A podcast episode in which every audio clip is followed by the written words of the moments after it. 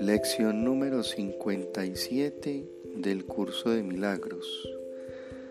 Repasemos hoy las siguientes ideas.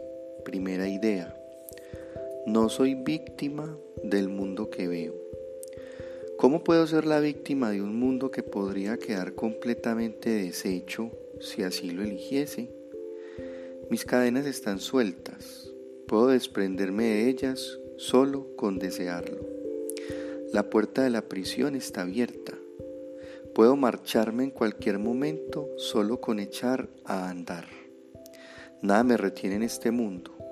Solo mi deseo de permanecer aquí me mantiene prisionero. Quiero renunciar a mis desquiciados deseos y caminar por fin hacia la luz del sol. Segunda idea de repaso. He inventado el mundo que veo. Yo mismo erigí la prisión en la que creo encontrarme. Basta con que reconozca esto y quedo libre. Me he engañado a mí mismo al creer que era posible aprisionar al Hijo de Dios.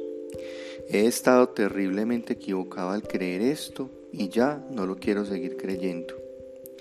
El Hijo de Dios no puede sino ser libre eternamente es tal como Dios lo creó y no lo que yo he querido hacer de él. El Hijo de Dios se encuentra donde Dios quiere que esté y no donde yo quise mantenerlo prisionero. Tercera idea de repaso. Hay otra manera de ver el mundo.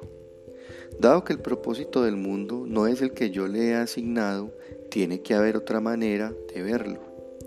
Veo todo al revés y mis pensamientos son lo opuesto a la verdad. Veo el mundo como una prisión para el Hijo de Dios. Debe ser pues que el mundo es realmente un lugar donde Él puede ser liberado. Quiero contemplar el mundo tal como es y verlo como un lugar donde el Hijo de Dios encuentra su libertad. Cuarta idea de repaso. Podría haber paz en lugar de esto. Cuando veo al mundo como un lugar de libertad, me daré cuenta de que refleja las leyes de Dios en lugar de las reglas que yo inventé para que Él obedeciera. Comprenderé que es la paz, no la guerra, lo que mora en Él. Y percibiré asimismo que la paz mora también en los corazones de todos los que comparten este lugar conmigo. Quinta idea de repaso.